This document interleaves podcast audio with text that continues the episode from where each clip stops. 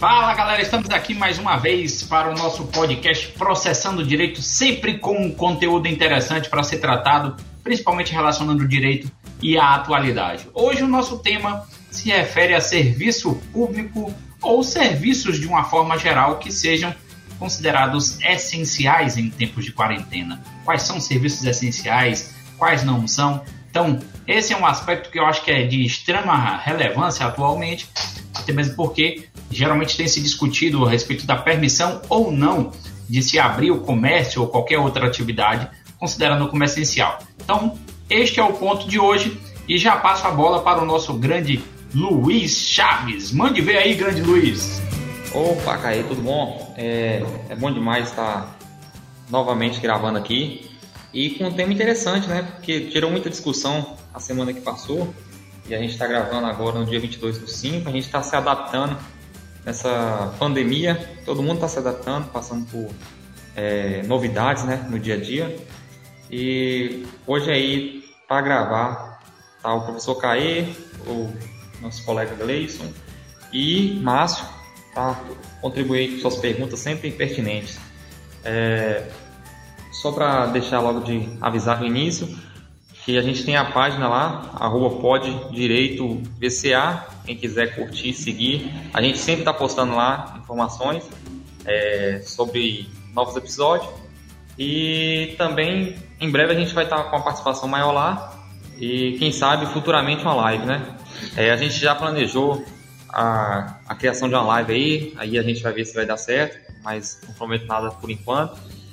E vamos lá, né? Márcio? Fala galera, estamos aí mais uma vez para gravar esse podcast.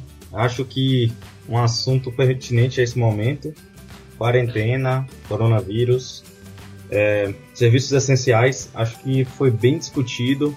Tem decreto presidencial na história, tem tudo a conversar ainda. Vamos ver o que, que dá aí. Tamo junto. Passo agora a Gleison. E aí, Gleison, como é que tá?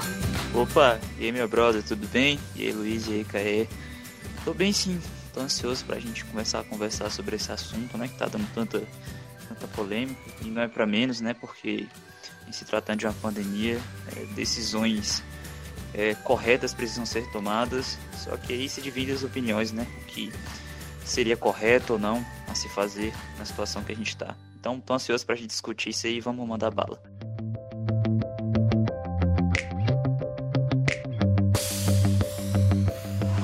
Bom, galera, é, o que seria essencial nessa nossa temporada aí de quarentena, é, a discussão que a gente vai ter hoje, vamos ver se a gente consegue esclarecer algo que já foi tão debatido aí, de algumas formas corretas, de outras um pouco é, politizadas. Então, vamos trazer essa discussão, vamos identificar. Até pouco tempo, antes da pandemia, a gente não se ouvia falar em serviços essenciais no, na questão de permitir ou não permitir, era apenas serviços. Então, era todos eram permitidos. Mas qual é a lógica de ter serviços essenciais?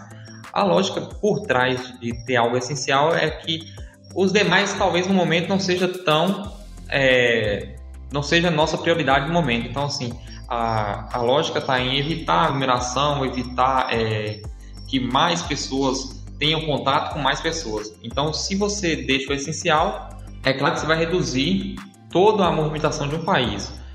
É, e a questão está em como é que a gente define o que é essencial e o que não é. Aí tem decretos e decretos, decretos é, autorizando que determinada ramo seja essencial, outros não. E aí até que ponto ser saudável? Até que ponto é acrescentar ou retirar algo dos serviços essenciais está é, sendo válido? Bom, eu acho que para a gente começar a entender um pouco o que é serviços essenciais, a gente pode é, iniciar pelo significado, né? O que é essencial? O que é serviço? Eu acho que a gente pode levar isso, começar a pensar serviços essenciais pelo princípio, que é o significado das palavras. É, professor, o que são serviços essenciais? Bom, o que a gente pode conceituar como serviço? Serviço é um tipo de atividade feita de uma pessoa para outra que se prolonga no tempo, ou seja, ela não entrega um produto já pronto. A, a própria atividade ela predispõe, ela se predispõe a se prolongar no tempo, ela se desenvolve por um determinado tempo perante a pessoa a quem o serviço deve ser prestado. Então, diferentemente de fornecimento, que eu forneço um computador, forneço um determinado tipo de pintura, eu a, a tinta, né? Agora, o serviço é a pintura em si, que se prolonga no tempo ofertando aquele que pagou por ele. Então, serviço é uma atividade que é direcionada de um indivíduo para outro, quer seja um indivíduo, pessoa física ou pessoa jurídica, direcionado para uma pessoa física ou pessoa jurídica, e que se prolonga no tempo o exercício daquela atividade, daquela utilidade. Ele oferta a utilidade se prolongando no tempo. Mas o que seria essencial propriamente dito? Então, essencial, geralmente o, o dicionário costuma relacionar aquilo que se refere à essência, aquilo sem o que a coisa perde a sua naturalidade, perde a sua constituição original. Então, essencial é aquilo que diz respeito à essência de alguma coisa. A essência de alguma coisa tem a ver com aquele conjunto de características, conjunto de circunstâncias no caso da, da situação que estamos vivendo hoje, conjunto de características ou circunstâncias que, se nós retirássemos, nós não identificaríamos aquela coisa, não distinguiríamos aquela coisa, aquela circunstância, aquela atividade, aquele objeto, porque a essência pode ser de qualquer coisa. Se a gente retira a essência de alguma coisa, a gente deixa de identificá-la, a gente deixa de destacá-la frente ao restante. Então é essencial é aquilo que não pode faltar sem se perder a identidade de alguma coisa. Então, geralmente nesse contexto que a gente pode identificar serviços essenciais. A primeira grande dúvida é o essencial, ele geralmente exige um algo mais em relação a quê, para quem, em que contexto. Não dá para a gente falar em algo essencial sem a gente relacionar com algo mais. Entendem? Então, é isso que a gente considera como essencial. Essa é uma noção preliminar de essencial que depende do em função de quê. Aí eu já passo a bola para Gleison para comentar mais a respeito disso. É, como o professor Caí estava falando, a gente precisa entender é, qual é o contexto para a gente falar o que, o que é, é essencial, não é? Então, para a gente entender o nosso contexto, a gente precisa entender também quais foram os, os outros contextos de outras pandemias, tá? A gente teve na história a peste bubônica, né? Famosa por ter matado 200 milhões de pessoas e tem uma taxa de mortalidade de 60%. A gente também conhece a gripe espanhola, que foi no começo do século 20, tá? Que matou 50 milhões de pessoas, que teve uma taxa de mortalidade de, de 10 a 20%, tá? A nossa primeira pandemia que a gente teve no, no nosso século, século 21, foi a pandemia da gripe suína, mas ela tinha uma taxa de mortalidade baixa, de 1%. Então, quando surgiu o coronavírus, o pessoal associava muito tá, é, a, a, a gripe suína. Só que não é bem assim, porque a gente já chegou na taxa de mortalidade de 14%. Tá? No Brasil, essa taxa de mortalidade é de 14%. E no mundo, se eu não me engano, é 15%. Tá? Então a gente precisa contextualizar. Na época da peste bubônica e na época da gripe espanhola não existia OMS, ela só veio a surgir a partir de 1948. A OMS ela, é ela que sugere o que está acontecendo, o que, o que pode ser feito, o que não pode ser feito. Tá? Ela declara o início da pandemia e o final da pandemia. E hoje, além disso, a gente tem a internet, que facilita na troca de informações. Inclusive, vou indicar um site aqui que eu uso muito para me informar em relação ao coronavírus.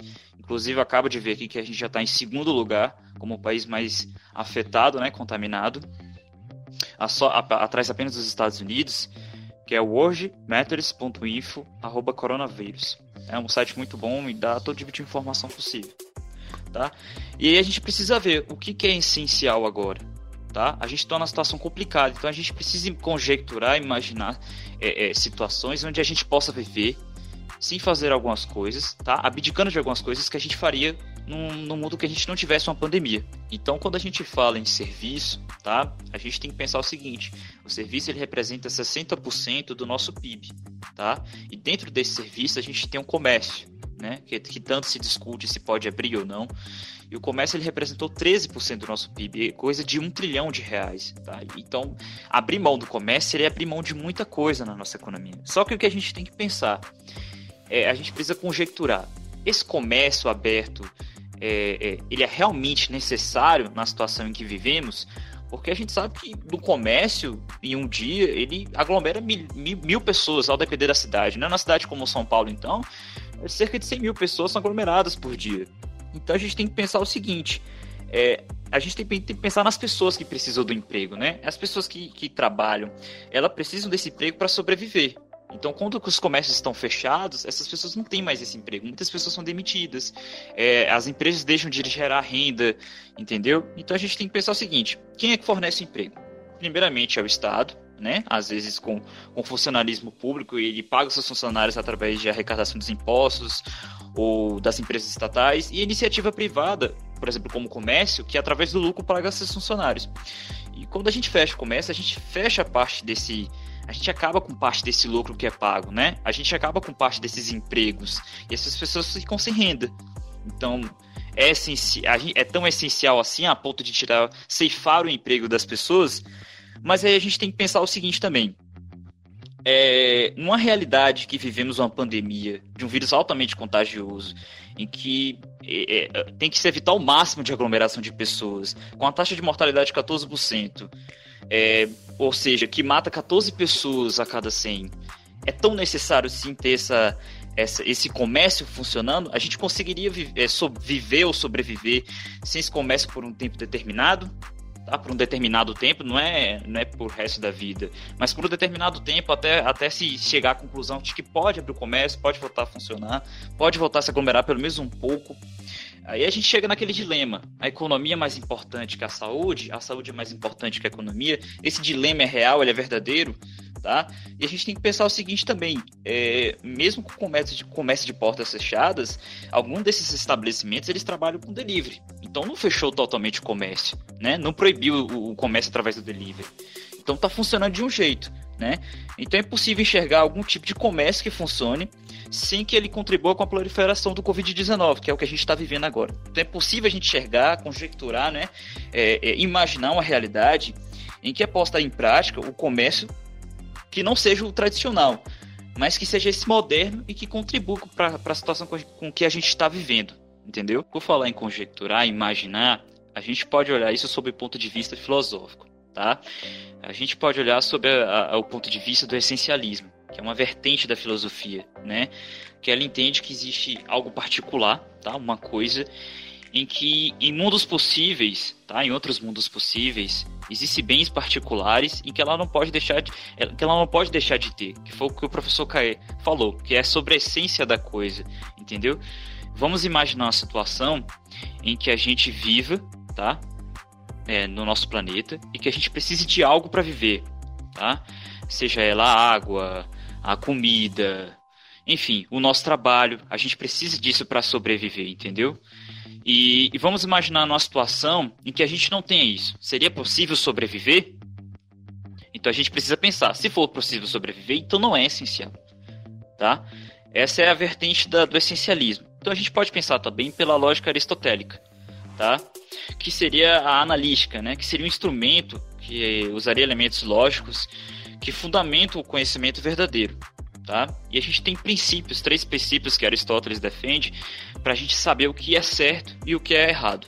Tá? Esse primeiro princípio seria o princípio da identidade, o segundo seria o princípio da não contradição e o terceiro princípio seria o terceiro excluído. Tá? Então a gente vai imaginar, vou, vou dar um exemplo aqui para a gente explicar melhor como é que funciona essa lógica. Tá? Então eu vou dar o exemplo de Márcio agora. Márcio é Márcio, tá? Então, esse seria o princípio da identidade. E o princípio da não contradição seria o seguinte: Márcio é Márcio, só que ao mesmo tempo ele não pode ser não Márcio, tá? E o princípio também do terceiro excluído, que seria Márcio é gamer, tá? Márcio é gamer e ele não pode ser não gamer. Ou é Márcio é gamer, ou é Márcio não gamer. Você tá entendendo? Então a gente vamos aplicar isso pro COVID-19. O COVID-19, que é um fato, é, é perigoso e altamente contaminante. Isso também é um fato, tá? Então, ou ele é isso, ou não é. Ou ele é perigoso e contagiante, ou ele não é. Então a gente tem que usar essa lógica para identificar o que está acontecendo, para identificar o que é essencial.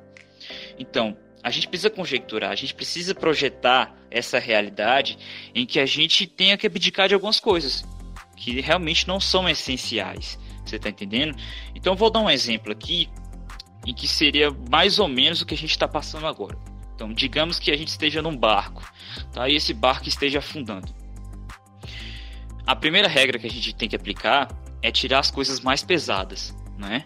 Coisas que até um primeiro momento a gente precisaria, tá? Seria algo essencial.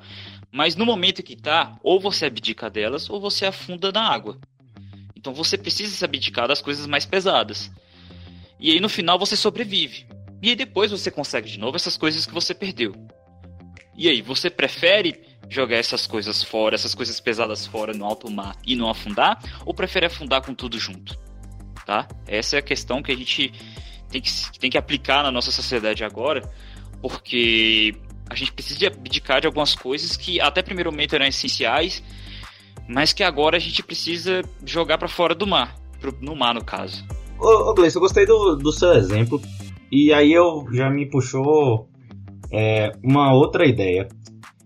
Quem determina o que é e o que não é essencial? Porque a gente passou a gente passou por março, mês de março, 20 de março, acho, o presidente da República desceu um decreto dizendo é, o que era essencial. E aí a nação, ela é a base é os decretos. Ela vai acompanhar os decretos presidenciais, né? Aí, dia 8 de maio, ele coloca um novo decreto com outros itens, transformando esses itens em essenciais. Aí a minha pergunta e o meu questionamento é: o que é essencial e quem determina o que é essencial? Interessante essa pergunta. É, só para antes de entrar nela, eu quero um ponto que foi citado por Gleison sobre a questão de que se a saúde é, seria é, poderia de fato bater com a economia, se poderia ter essa supressão do comércio, dessa, dessa supressão desses trabalhos que estão sendo que estão sendo colocados de fora dos serviços essenciais. É, hoje mesmo, em uma publicação do professor Ricardo Mello, é, eu tive acesso ao artigo 196 da Constituição e lá diz: a saúde é direito de todos e dever do Estado garantido mediante políticas sociais e econômicas que visem a redução do risco de doenças e de outros agravos e ao acesso universal e igualitário às ações e serviços para sua promoção, proteção e recuperação.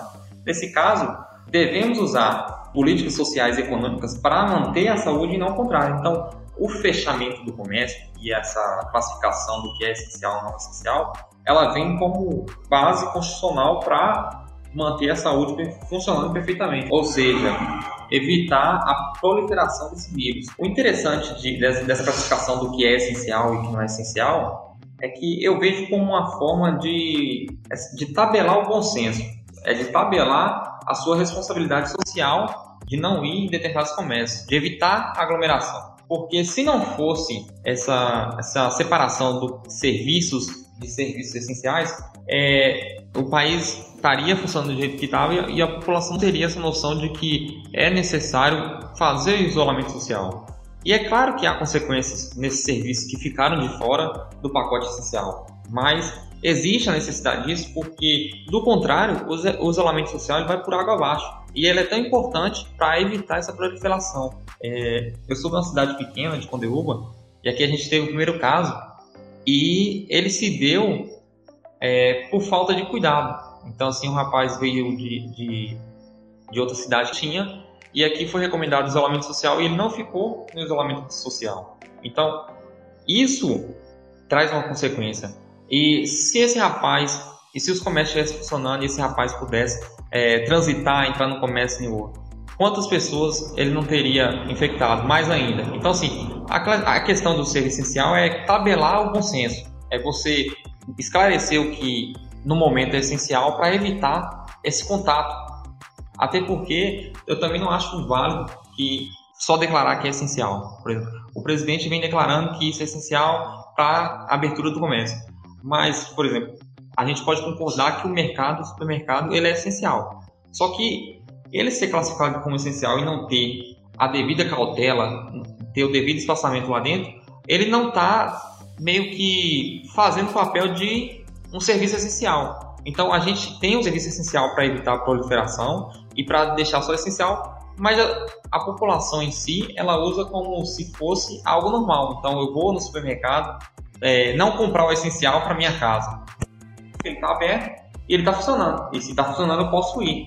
E assim, independente da, da fila, da quantidade de pessoas que estejam lá dentro, eu vou continuar frequentando porque está aberto. Então, eu acho também nessa questão do, do, de definir o que é essencial e o que não é essencial, é meio que alertar a população de que é necessário reduzir esse contato, esse contato é, pessoal. Então, assim, você só tem, só tem que sair para o essencial e coloca o nome essencial, tá ligado? Então, a gente tem que ter essa cautela do distanciamento social. E aí, a tendência é, acrescentar mais serviços essenciais, mais serviços essenciais, e aí foge da, da lógica de ter essa divisão.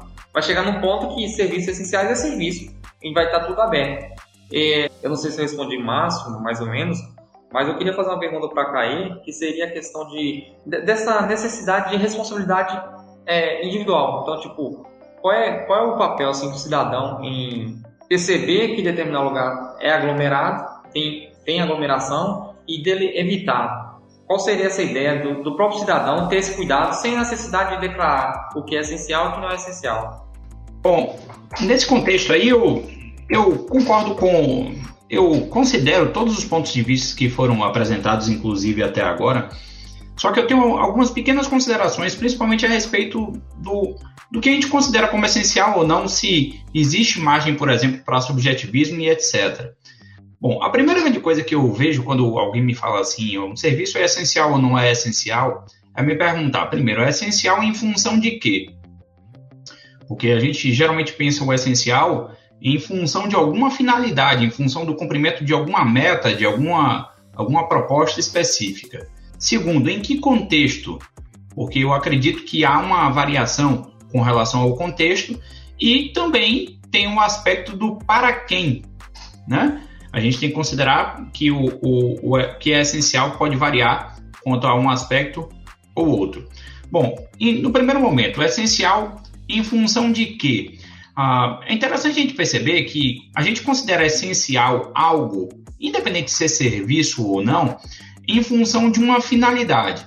Vou dar um exemplo. É essencial para que você vença uma determinada disputa de corrida que você esteja praticando todos os dias. Então, o essencial, em função da meta, da finalidade ganhar a corrida, é que você treine todos os dias. Então, a gente logo percebe que a palavra essencial ela exige como se fosse um, um, um verbo solicitando o objeto, né, para onde ele vai incidir, para onde ele vai se direcionar. Então, essencial em função de quê? Nesse contexto atual de quarentena, obviamente a gente está vivendo uma realidade totalmente atípica. Eu vejo, inclusive, algumas pessoas falando assim: ah, mas isso é inconstitucional, ah, tal realidade é inconstitucional, tal realidade não está prevista na nossa Constituição. Claro que não está previsto. A gente nunca teve uma realidade como essa. A Constituição, ela nunca versou a respeito dessa excepcionalidade. Ela nunca detalhou os aspectos da, de uma quarentena, de um isolamento, de lockdown, de perigo de morte, etc., ela nunca detalhou tudo isso. Então, quer queira, quer não, a Constituição ela previu a possibilidade, por exemplo, de uma guerra, uma calamidade acontecer, porém, ela nunca detalhou isso. E quem é que pode detalhar isso? Aí, óbvio, assume o protagonismo para exatamente preencher esse espaço vazio o direito, assim como a administração pública, ele não pode deixar espaços vazios, principalmente porque esses espaços vazios de atuação implicam em violação de direitos fundamentais por omissão. Então, nesse aspecto, quando a Constituição silencia, surge a discricionariedade para a administração atuar em todos os casos, prioritariamente por intermédio do Poder Executivo. Então, quer a gente goste, quer não, o Poder Executivo, em status de excepcionalidade, como guerra declarada, calamidade, como no caso de quarentena, quer a gente goste, quer não, ele tem muito maior protagonismo do que em qualquer outra circunstância. Até mesmo como o próprio nome diz, poder executivo, ele quem executa, ele quem aplica a lei em primeira instância. Em última instância é o poder judiciário, mas em primeira instância é o nosso poder executivo. Então, quando falamos a respeito da, da circunstância é, atual, a circunstância de quarentena, a gente tem que pensar quais são as finalidades possíveis para nós identificarmos como referência para identificar o que é, que é essencial e o que é que não é. Quando a gente fala a respeito do essencial, então a gente tem que considerar que tipo de finalidade a gente quer alcançar. Quais são as finalidades para as quais podem se direcionar o que a gente considera como essencial ou não? É isso que a gente tem que pensar no contexto atual. Então, quando falamos a respeito da finalidade, a gente pode manter, por exemplo, pensar na primeira finalidade, finalidade básica, manter vida. Não, a gente quer manter as pessoas vivas. Beleza. Então vamos colocar alimentação e saúde. Tirando aquelas circunstâncias em que as pessoas não têm, digamos, acesso à alimentação fácil, sem acesso a um transporte que leve a alimentação até ele, esses seriam os dois essenciais. Mas se a gente pensar, por exemplo, num segundo aspecto, manter empregos. Se a gente já pensa em manter empregos, aí a gente já começa a ampliar esse rol de serviços que são necessários para a manutenção dos empregos, que teoricamente mantém sustento, mantém renda, mantém capacidade de compra de alimentos, saúde e etc. Então, se a gente pensar, se manter vida, a gente tem um rol de serviços. Se a gente pensar manter empregos, a gente tem outro rol de serviços essenciais. Vamos para a terceira finalidade: manter sustento próprio, que não é nem emprego, que a gente está falando tanto do, do emprego formal quanto do emprego informal, da atividade autônoma, os serviços que eu faço para, digamos, para alguma pessoa ter o supérfluo que ela gosta de ter, tem capacidade de comprar, mas que aquilo em nenhum momento vai ser considerado essencial para a vida. Entende? Mas para sustento próprio, aquele serviço vai ser essencial. Bom, não, vamos falar o seguinte, vamos manter, manter dignidade, professor. O que é essencial para manter dignidade? Aí você pensa, pô, vida digna. Dignidade a gente sabe que é um conceito extremamente subjetivo. O que é serviço essencial para a manutenção de vida digna? Se a gente pensasse hoje, serviço de internet seria essencial ou não? Bom, em outro contexto, é possível que a gente pense, não, não, a internet não é essencial. Mas no contexto atual, eu acredito que muita gente teria problemas psicológicos, problemas conjugais, problemas de suicídio e etc, depressão e etc, se não houvesse o acesso à fuga à internet. Então, a gente já tem o manutenção dignidade, talvez ampliando ainda mais ou dirigindo aquilo que a gente considera como serviços essenciais para outra direção. E se a gente coloca nesse bolo todo a manutenção da saúde financeira do Estado, porque quer queira, quer não, caso todas as empresas venham a falir, a única, a única instituição que vai ajudar, vai ter, ter a obrigação de ajudar a todos é o Estado. Se ele falir, eu duvido que alguma empresa privada vai falar assim, ó, venha Brasil, eu lhe abraço, venha que eu lhe sustento de uma forma geral. Então, é, a primeira grande dúvida que surge em minha cabeça é qual é a finalidade que nós utilizamos para identificar o que é que é serviço essencial ou não. Provavelmente, quando há uma divergência entre o que o presidente fala e o que o ministro da Saúde fala, entre o que o, a oposição fala, que o Congresso fala, que, ou seja, que a Justiça fala, aquilo que se considera essencial, há uma variação, porque provavelmente eles estão falando de finalidades diversas. E eu acredito que todas elas mutatis mutandis, ou seja, mudando-se o que deve ser mudado, adaptando-se o que deve ser adaptado, são finalidades legítimas. São finalidades que podem ser defendidas, são defensáveis e que necessariamente implicam em uma consideração do que é essencial válidas. Então, as considerações de válidas vinculada à manutenção de emprego é válida, na minha opinião. Manter sustento próprio também, na minha opinião. Manter vida, etc, etc, etc. Aí vem a segunda consideração que eu faço, que essa foi só da finalidade. E a, quando alguém me fala assim, serviço essencial, aí você fala, para quê? Porque essa pergunta vai pelo menos fazer identificar qual a finalidade principal que ele tem na cabeça.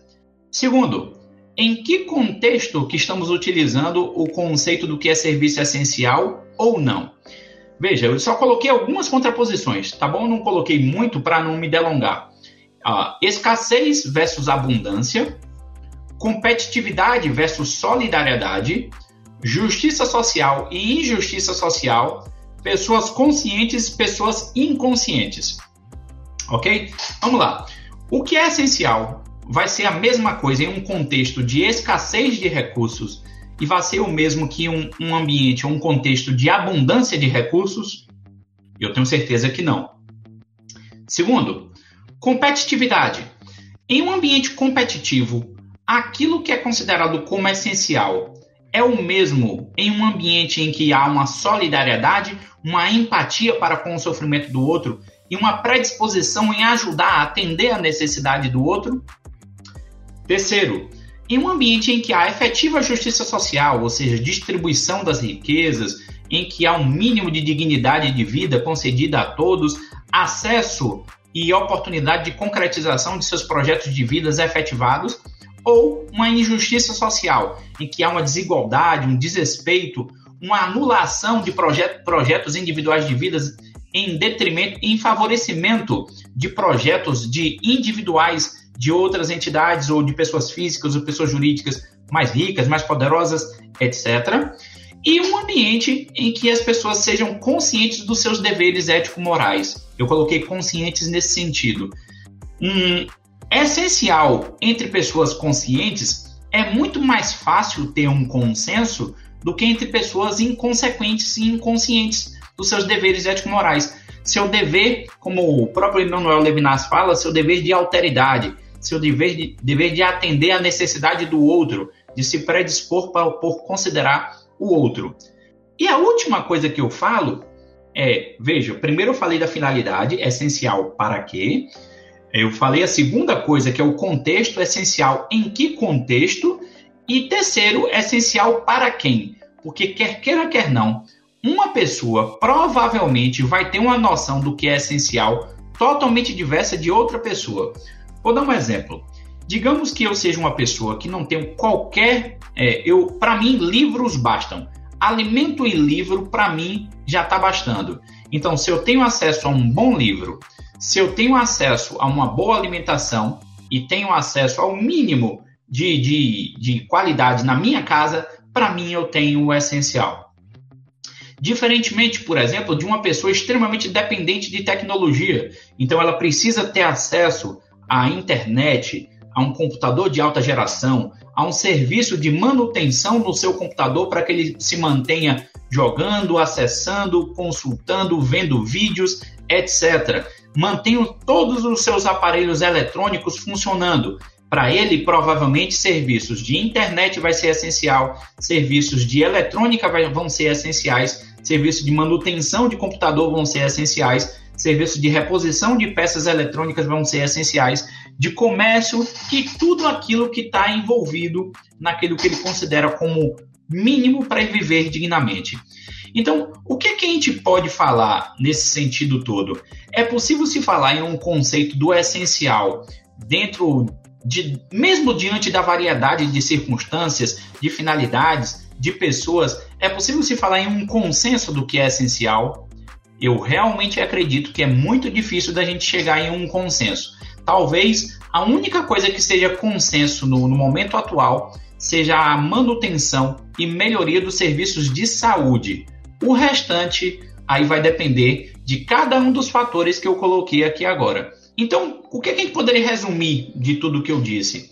Bom, quando a gente fala em essencial, exatamente a gente tem que se perguntar, primeiro, para que finalidade? Qual a finalidade que eu tenho como de primeira ordem? Manter emprego, manter sustento, manter vida, manter vida digna ou manter o, Estado funcionando? Segundo, a gente tem consciência do contexto em que a gente está inserido hoje? O Brasil é um país de escassez ou de abundância? O, o Brasil é um país de competitividade ou de maior solidariedade entre todos? O Brasil é um país de efetiva justiça social ou de injustiça social? O Brasil é um país de mais pessoas conscientes de seus deveres ético-morais, inclusive é, de empatia e de alteridade, ou de mais de pessoas inconsequentes? E óbvio na minha opinião, eu acredito que a divergência do que é essencial ou não vai ser sempre, sempre possível, sempre provável. Mas, na minha opinião, a gente, não existe uma, um posicionamento que seja ilegítimo. Por exemplo, a, a, a, crítica, não sei se foi tu que fez, Márcio, a respeito da, do posicionamento do presidente de, de querer ampliar o rol do que se considera serviço essencial ou não. E eu entendo o posicionamento dele. Eu posso não concordar, mas eu entendo o posicionamento dele, porque ele provavelmente está visando outra finalidade para ele considerar, considerar o que é essencial ou não. Provavelmente ele está mirando no manter emprego, manter sustento próprio e manter saúde financeira do Estado. Provavelmente ele está tentando focar nisso aí, que são três finalidades dentre as, aquelas que eu, que eu descrevi aqui. Bom, se você perguntasse para mim, professor, qual é o rol de serviços que o senhor considera essencial hoje, bom, eu teria que parar um pouquinho, mas a princípio, assim, de pronto, eu poderia dizer o seguinte: a saúde, para mim, é essencial. A questão do comércio, principalmente aquele que diz respeito à alimentação e, e que está di, direta ou indiretamente relacionado com a saúde, acho que transporte, por exemplo, é essencial. E, de alguma outra forma, serviços de psicologia, algo que não está sendo tratado hoje. Os, os, profissionais autônomos estão tendo que fazer atendimento em casa, mas se não for possível atendimento em casa, é, eles, tão, eles vão ter que sair de casa. Atualmente, ainda não sei se já há dados a respeito disso, o índice de suicídios, ansiedades, etc., inclusive entre profissionais fazendo homeworking, é, ou home office, né? Ah, de, de ansiedade exacerbada, ou problemas de, de sono, a depressão e etc., eu acho que isso aí faz com que surja dentro da saúde a saúde mental também, que não está sendo muito focada, às vezes, naquilo que é dito pela sociedade. Bom, então, esses seriam serviços que eu consideraria essenciais. Mas se alguém me falasse assim, professor, para mim é essencial eu ir no salão fazer meu cabelo. Falei, pô, cara, massa, velho é um risco que você está disposto a correr e que a pessoa que está lá prestando o serviço está disposta a correr. Agora, óbvio, se as pessoas forem conscientes para tomar os seus cuidados, né? Máscara, higienização, etc.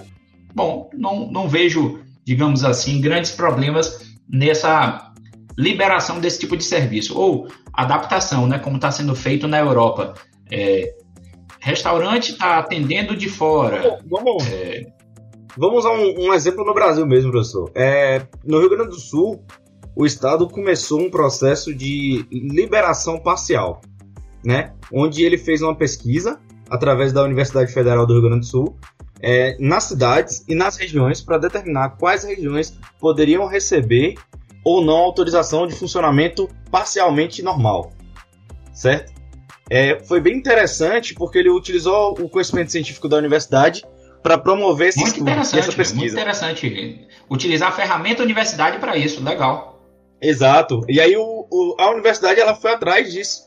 E aí hoje a gente tem no Rio Grande do Sul esse, esse porém. Você pode abrir, o restaurante ele pode funcionar, mas ele tem um limite X de capacidade. Tipo, as mesas elas têm que estar a 2 metros uma da outra. Essas mesas têm é, um limite máximo. Se o local antes tinham 30 pessoas, Agora são 15 ou são 10, eu não sei bem como ficou determinado. Mas existe esse limite, entendeu? E além do espaçamento entre pessoas. E aí aconteceu uma coisa muito interessante que a gente pode pensar na questão da responsabilidade individual de cada um. Porque no Rio Grande do Sul, no momento em que houve essa flexibilização, o que se imagina é que as pessoas iriam frequentar os restaurantes, é, tentando buscar uma certa normalidade, mas que cada um entenderia a necessidade do distanciamento social. Se eu faço a quarentena na minha casa, com minha mãe, meu pai, meus avós, são as pessoas que estão no meu círculo de, de segurança, porque a casa da gente é a nossa segurança, é o centro não, não contaminado, é o lugar que não deve ser contaminado, é, eu não posso ir para fora, encontrar outras pessoas para me contaminar e levar para casa. E aí a questão, a questão cheque foi essa. O que aconteceu nesses primeiros dias de liberação no Rio Grande do Sul?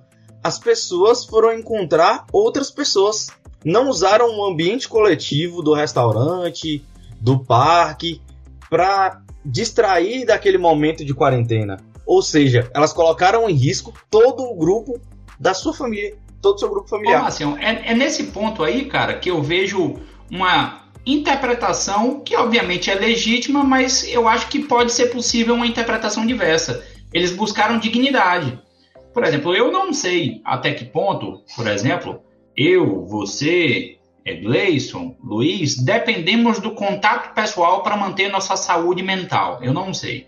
Eu sei o quanto eu preciso, o quanto que você precisa, eu não sei. Então, para essas pessoas, talvez fosse esse o fato. Mas bom, vamos lá. Vamos partir para uma ideia de que eles assumiram o risco, ok? Porque assim, existem duas formas de você executar um controle social. Na verdade, duas não, existem mais de duas, né? Mas vamos destacar duas ou três aqui. A primeira delas é. Só rapidinho, professor, só, só, só pra gente. Só pra gente. Só pra eu salientar, entendeu? É, quando a gente fala em, em responsabilidade individual, é, eu penso que a responsabilidade individual é não, é não interferir no coletivo. Sabe? A minha responsabilidade como ser humano nesse momento de pandemia é não ter o vírus para eu não transmitir o vírus. Ô, Marcião, mas aí, você aí é diferente, cara. Do... Aí o meu dever moral, responsabilidade é quando você tem que pagar Sim, pelo dano que causou, pronto, entendeu, cara? Pronto, dever moral, então. Entendeu? Então, o meu dever moral é esse, certo? E, e essas pessoas, elas, elas correram um risco contrário a esse dever moral. Entendo. Agora, uma das características da moral, o problema é esse, cara, é a autonomia. A gente não tem como forçar uma pessoa a fazer aquilo que é moral. Vou dar um exemplo. Como é que você força uma pessoa, um pai, a amar o filho? Bom, se a gente pensar em termos de moral, o pai tem o dever moral de amar, dar carinho, atenção ao filho. Só que você não tem como forçar isso, porque isso só é legítimo se for interior, se for autônomo, você para consigo. Aí o que, é que tem a ver com isso, professor? É o fato dessas pessoas. Bom, é, por que, que eu disse aquele negócio do controle? Porque assim, que envolve inclusive esse aspecto da responsabilização individual ou não, né? Bom, quando a gente fala do, do, das pessoas que, mesmo tendo lockdown, saem de casa desrespeitando a norma, desrespeitando a orientação, desrespeitando todas as evidências de que causa morte, etc. Bom, como é que você controla esse indivíduo? Primeiro, você pode controlar com vigilância. Aí, sendo bem Foucault, né? Vigiar e punir. Então, você vigia, cria mecanismo de controle e pune quem desvia-se. Que foi o caso do que está sendo muito criticado lá de São Paulo, né? Por aplicativos. Então, permitiu que várias pessoas pudessem ser é, monitoradas 24 horas para saber se estão em casa ou não. Bom, eu particularmente não gostaria de ser monitorado a, da, dessa forma, mas algumas pessoas podem ceder sua privacidade em nome de um controle maior. Mas vamos lá. Então, a primeira, vigilância, e obviamente auxiliada por uma punição. A segunda é com premiação de quem cumpre a sua função. E a terceira é a conscientização e responsabilização daqueles que, obviamente, assumiram os riscos. Como assim? Bom, eu não sei se as pessoas sabem, não sei se as pessoas é, já viram, porque é, eu vejo ah, inúmeras brincadeiras, não sei se existe no resto do mundo, né? As brincadeiras com o coronavírus. Não sei se só existe aqui no Brasil ou se existe no mundo inteiro. Mas uma coisa que eu vejo aqui no Brasil é que é possível que algumas pessoas não saibam nem quais são as circunstâncias que uma pessoa com coronavírus morre, sufocada no seco. Então, eu não sei se as pessoas sabem disso, sabe? E eu não sei se seria o caso, por exemplo, de falar sobre a possibilidade de contágio por uma roupa, por coisas assim, por detalhes, para que a pessoa saiba a integralidade dos riscos e se ela assumir aquele risco de transmitir para seus familiares, paciência. Se for um acordo consciente entre a família e aquela pessoa que vai sair Como eu, por exemplo, faço um acordo com minha família, falo, vou fazer compras, eu preciso sair para fazer compras, não dá para pedir. Aí eu saio e me higienizo na volta. É um risco coletivo, nós assumimos esse risco. Se a gente, obviamente, vê sobre outro aspecto, vê cair fora de casa. Ó lá, cair quebrando a zorra da quarentena. Não, não, cair não está quebrando a quarentena. Ele está é, fazendo aquilo que ele considerou essencial, obviamente assumindo alguns riscos para sua família e, de alguma forma, assumindo riscos para terceiros. Quem está na rua, de alguma forma, assumir algum tipo de risco. Na verdade, se nós estamos vivos, nós assumimos riscos de estar vivos. Então, o, a atividade coletiva em si implica riscos. A gente tende a, a pequenar esses riscos. Como é que apequenamos? Obviamente, com as medidas de saúde, contenção, isolamento, mas é como a mídia está falando agora. Se puder, fique em casa. Então, o se puder é subjetivo, entende, Marcião?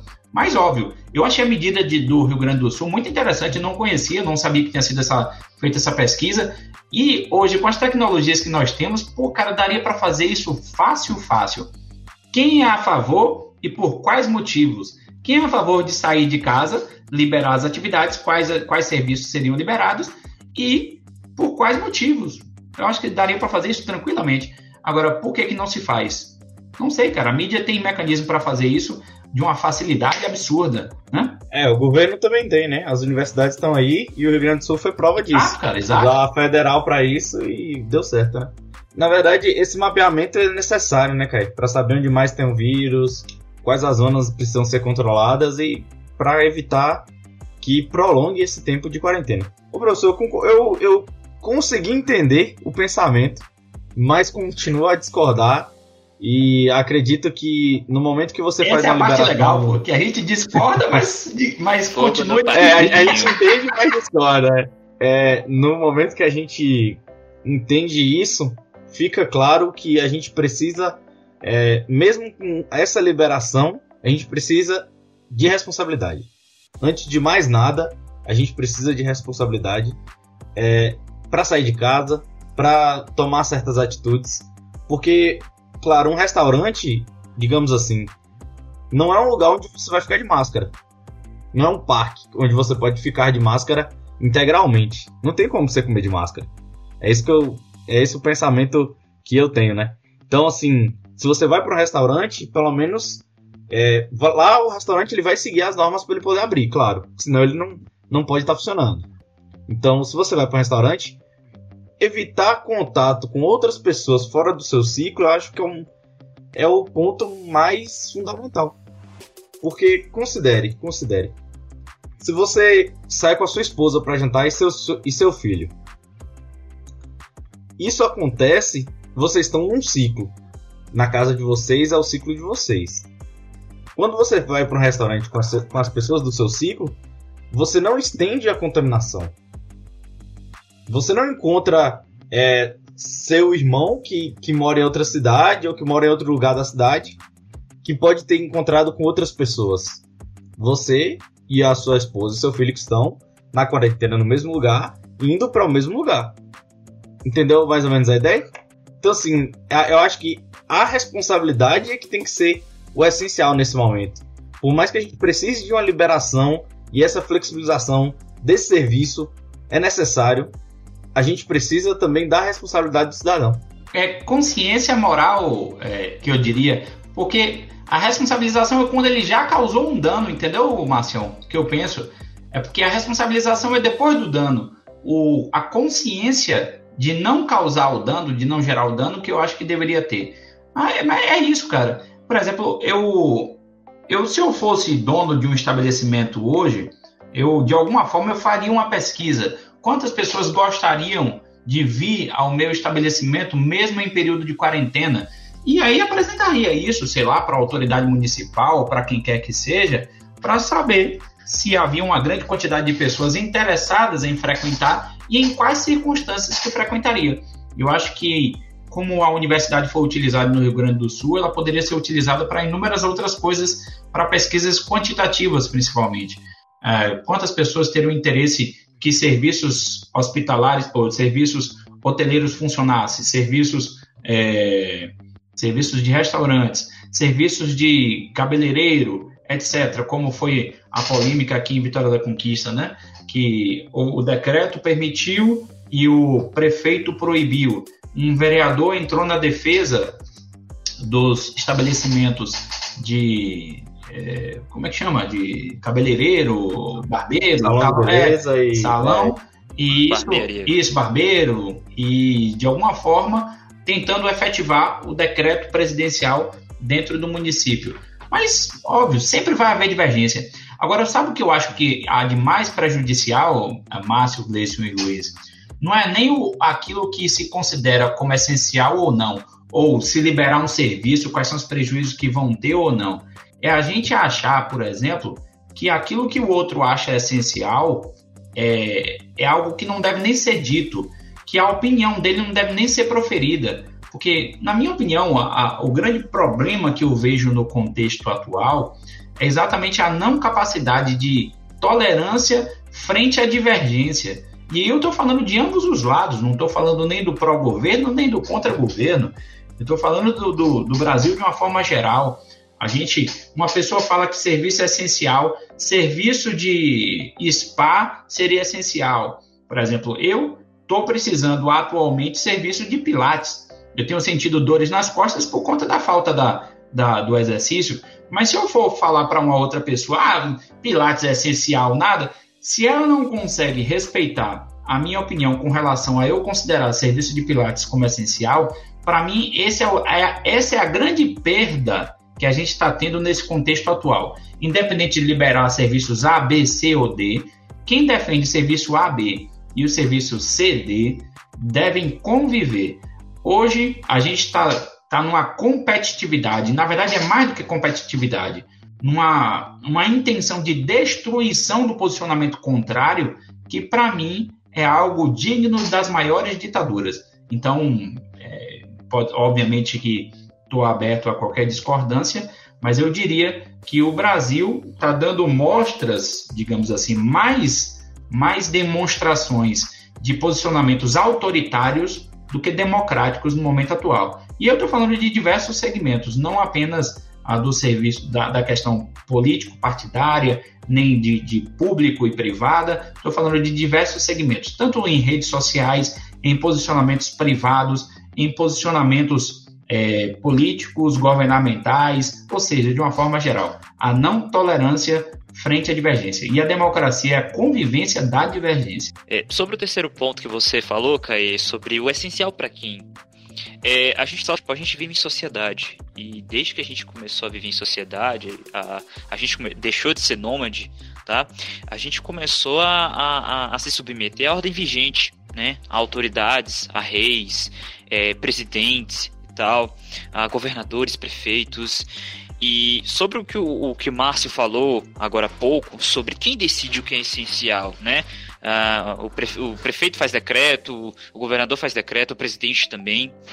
A minha opinião é que é o seguinte: é, do nosso quintal a gente entende melhor né? Então eu acho que o prefeito ele entende melhor da cidade, o governador entende o que é melhor para o seu estado e o presidente ele entende o que é melhor na medida de sua competência. Então eu, eu concordo com o STF de que a concorrência sobre legislar nessa situação específica, tá? É, é concorrente, tá? Então, a União ela, ela, ela legisla no que ela pode e os estados e os prefeitos eles legislam, tá?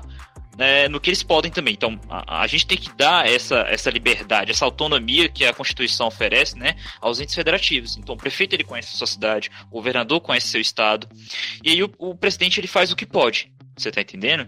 Então, assim, eu acho que o prefeito, o que ele for decidir, pode haver controvérsias e tal, mas eu acho, eu, eu, prefiro concordar com o posicionamento do prefeito do que com o, o posicionamento do presidente. Porque assim, a gente conhece a nossa realidade, entendeu? Então, o presidente, por mais que ele seja ali o chefe do executivo, ele não vive com a gente aqui, ele não conhece Vitória da Conquista, ele não deve conhecer ninguém de Vitória da Conquista. Então, por mais que você possa ter discordância com o seu prefeito ou com o seu governador, eles conhecem mais a nossa região do que o nosso presidente. Então, eu concordo com, com, com essa decisão do STF de que quem decide mesmo é quem conhece aqui o nosso quintal. Aí, aí jogou a bomba pro seu lado eu já vou, já vou até não, lhe, lhe, perguntar, não. que aí me, me bateu a curiosidade. Em relação às competências, o STF agiu direito ou não agiu direito? Rapaz, primeiro a, a, a próprio nome direito, agiu direito, rapaz, não sei, cara, não sei. Realmente não, não vejo como, como certo ou errado. Eu vejo aquilo que é melhor ou pior, e obviamente a depender da circunstância, né? Mas vamos lá, o decreto de. Ou vamos para o nosso município, né?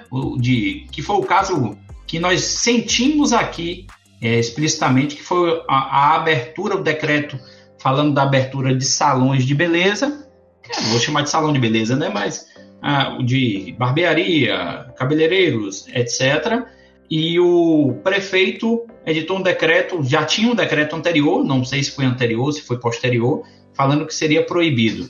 E aí o agente do município foi ah, ao estabelecimento para fechá-lo e que necessariamente as pessoas, ah, ah, o vereador agiu como fiscal que deve ser, até ressaltar, independente da postura do, do vereador, de quem quer que seja, viu? A função do vereador, uma das principais funções do vereador é exatamente essa: é de garantir que o Poder Executivo é, municipal cumpra com todas as leis, inclusive se fosse o caso de uma lei federal. Não é o caso, é decreto federal, né? Mas seria uma função que os vereadores deveriam executar de uma forma geral independente do contexto de eu concordar ou não com o que ele fez, ok?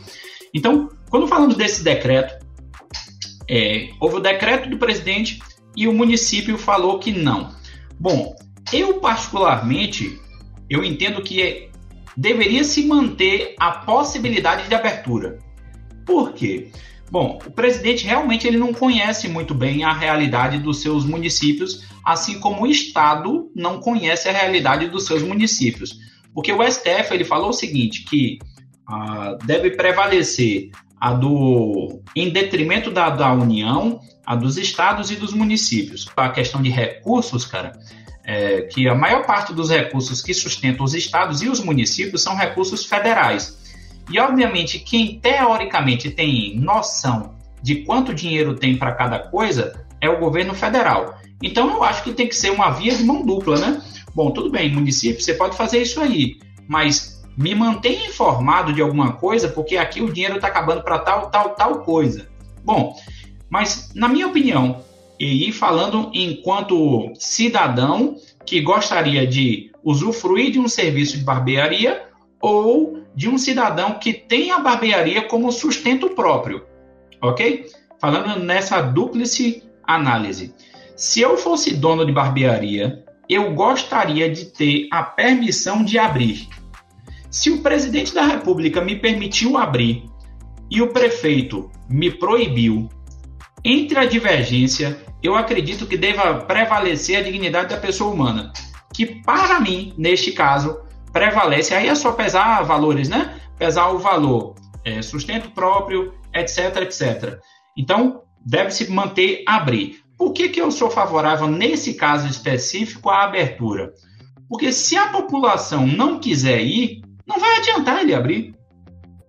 Então, não vai adiantar uma empresa, por exemplo, de massagem abrir o estabelecimento se eu sei que a pessoa vai me tocar na massagem e que uma das formas de contágio é o toque. De contágio mais forte é o toque e proximidade do rosto. Então, eu não vou àquele estabelecimento de massagem.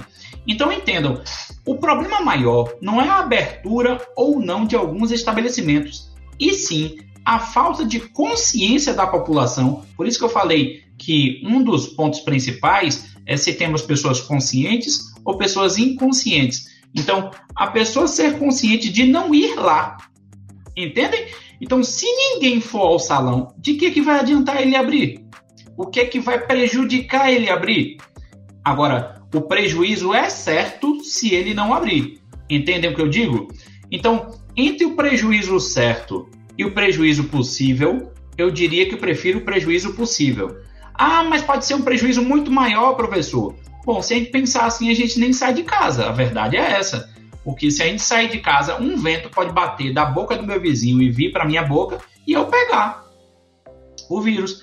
Então, se a gente maximiza o risco, como eu vejo às vezes alguns canais de mídia fazendo. Eu particularmente não estou assistindo porque de alguma forma me deixa baixo astral, me deixa é, é, isso gera ansiedade, gera síndrome do pânico, gera depressão, gera um, um conjunto de, de fatores é, é, psicológicos que podem gerar, inclusive, suicídio. Então, eu particularmente não vejo é, é, essas mídias sensacionalistas. Tanto não via antes como aquelas que faziam sensacionalismo com o crime, e que matou, bateu, que tem que bater mesmo, que tem que prender. Nunca vi esses canais, assim como não estou vendo agora porque para mim respingam sangue na gente. Então, para mim, nesse caso específico, o STF está certo? Bom, está certo sim, mas para mim deve-se considerar os aspectos de que a União é quem em maior parte sustenta os estados e municípios. Boa parte da verba que o município recebe, inclusive da saúde, que é o essencial hoje, vem da União. Então, há que se considerar se a União é, pode ter poder de voto, poder de interferência ou não no município, se é ela quem tem o cofre. É a mesma coisa. O seu pai pode mandar no seu celular enquanto filho? Bom, a princípio não pode, porque é sua privacidade. Mas é ele quem lhe sustenta, quem paga a conta e etc. Então, se você. Existe a possibilidade de você fazer mau uso, eu posso sim fiscalizar. Entendem? Então, o STF está certo, porém, não da forma como está sendo defendida hoje, que o STF mandou que quem manda é o município, quem manda é o Estado. Na minha opinião, não. É uma união dos três. São harmônicos e interdependentes, até mesmo porque quem tem o bolso, quem tem o recurso, maioria é a União. E se os dois quebrarem, o município e o Estado, eles vêm com um pires para a União.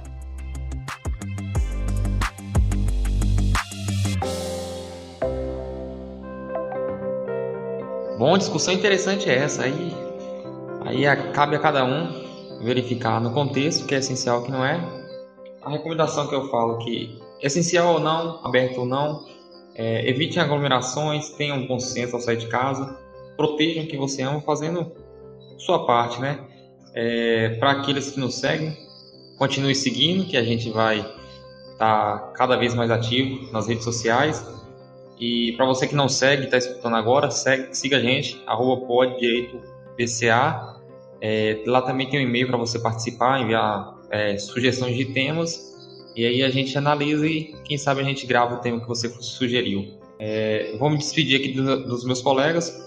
Foi muito bom, é, deu para esclarecer bastante aí. Espero que todos tenham a percepção que eu tive aqui, que foi bem produtivo. E até mais. Então, galera, foi bom ter gravado esse pod com vocês, tá? Eu tô ansioso pro próximo encontro, pra gente discutir um assunto bem legal e a gente conseguir pegar o máximo de ideias possíveis, tá? A troca de ideias que é muito importante, né? E é isso aí. Vou me despedir de vocês, daqui eu tenho uma aula agorinha.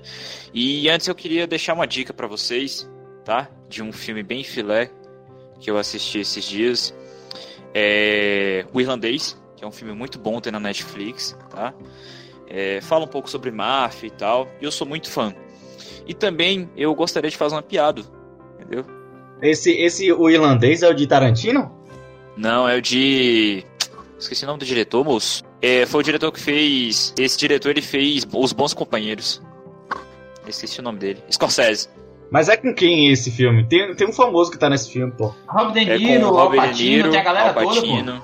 Ah, o Patino e Robert. Isso. Pronto, então você tem que soltar essas referências aí pra galera. Senão a galera não vai ver, não, é... Tem na Netflix, né? É original Netflix. Tem, tem na Netflix. O Irlandês é um ótimo filme, então garanto para vocês que vai ser um, um, excelente filme de 3 horas e meia. não desistam, é um filme muito legal. E eu também queria deixar uma piadinha, né? Como eu deixei no, no podcast anterior. Né? Só pra dar aquela animada no final do programa. Vai na fé, meu brother. Deixa eu fazer uma, uma piadinha aqui. Deixa eu perguntar pra. Ô, ô Luiz, Diga. É, o juiz resolveu expedir, né? É, um, um, envelope lá com uma precata dentro. E para pegar uns depoimentos aí. Qual era o nome desse, de, dessa diligência que ele mandou para tal cidade? Rapaz, pergunta aí. Você responde não, hein? É, carta precatória. Cada dia pior, velho. Cada dia pior. Tá, tá cada gente ama, tá cada gente ama. Sempre no mesmo nível. Nota zero, né? É Essa é aquela piada do próximo episódio. Pode ir embora. Rapaz, depois que eu criei essa piada, toda vez que eu ouço o termo carta precatória, Ah, imagina o chinelo dentro, velho. Bom, galera, eu mais uma vez me despeço aqui de vocês. É sempre um prazer estar compartilhando e ouvindo um pouco dos meus colegas, compartilhando conhecimento. Eu diria que uma das grandes coisas que não- nunca podemos perder é a capacidade de discutir respeitando posicionamentos contrários.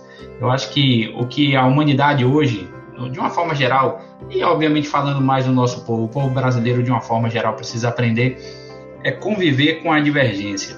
Saber que a gente dificilmente vai chegar a um consenso com relação a diversos pontos, mas o que é importante é que nunca percamos a oportunidade e a capacidade de nos predispor para ouvir o outro.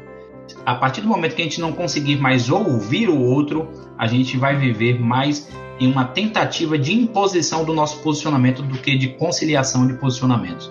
Bom, agradeço e como eu sempre faço, geralmente no nosso nosso podcast aqui, indicação de leitura. Não sei se eu já indiquei esse, que é Identidade versus Alteridade.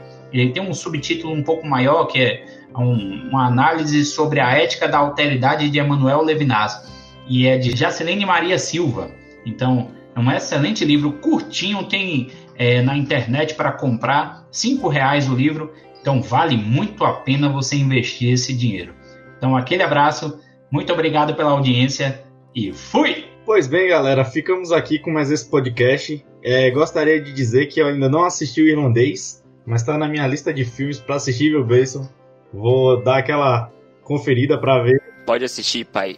Filme de máfia é filme bom. Professor, o livro Identidade versus Alteridade é muito bom mesmo. É, eu estudei ele em filosofia jurídica por, por... Nós fizemos um fichamento do livro, muito bom mesmo. Fantástico, e dá pra gente ter uma noção muito boa do, do, do que é realmente a identidade. É, fantástico e ótima indicação. É, vou também deixar aqui meu agradecimento à UniFTC de Vitória da Conquista. Fez uma postagem muito legal sobre o podcast Processando Direito na data do 19 de maio, dia do Acadêmico de Direito isso. que foi, foi bem bacana. A gente ficou bem feliz com a, com a postagem. A gente não estava aguardando assim, então, essa expressão. Fica aqui meu agradecimento a eles. Fica aqui a, meu agradecimento também especial ao professor Caê, porque independente dele, dele ser nosso professor, nosso mestre, ele também é um acadêmico de direito. É verdade. Ele também é quanto ensino. Então, meu agradecimento especial a todos aqueles que, professores, mestres, que nos, nos passam todo o conhecimento e que também são acadêmicos de direito, né? 19 de maio é uma data bem legal, bem importante pra gente e que não deixemos de ser estudantes nunca. Sempre estaremos dispostos a absorver o máximo de conhecimento possível. E o podcast se encerra aqui. Continua nos seguindo nas plataformas. Tem no Spotify. Podem seguir, escutar. É, manda e-mail pra gente. Queremos saber sua opinião, seus temas. Vamos discutir. Vamos simplificar o direito da melhor maneira possível. Ficamos por aqui e até a próxima.